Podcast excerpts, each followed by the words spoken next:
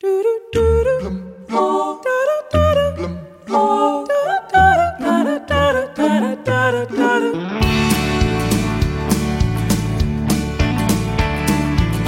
United Airlines on my way to Nebraska.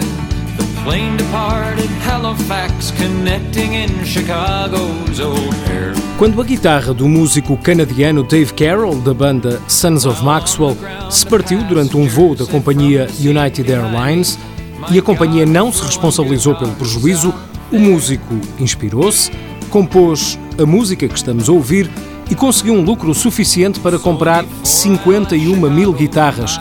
Já as ações da United desvalorizaram 10% por causa da música, causando um prejuízo de 180 milhões de dólares para os acionistas da empresa.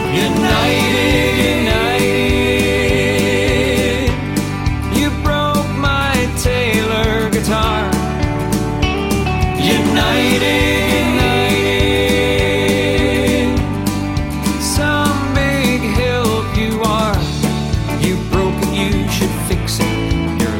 just admit it. I should have flown with someone else or gone by car. Cause United breaks guitars. Yeah, United breaks.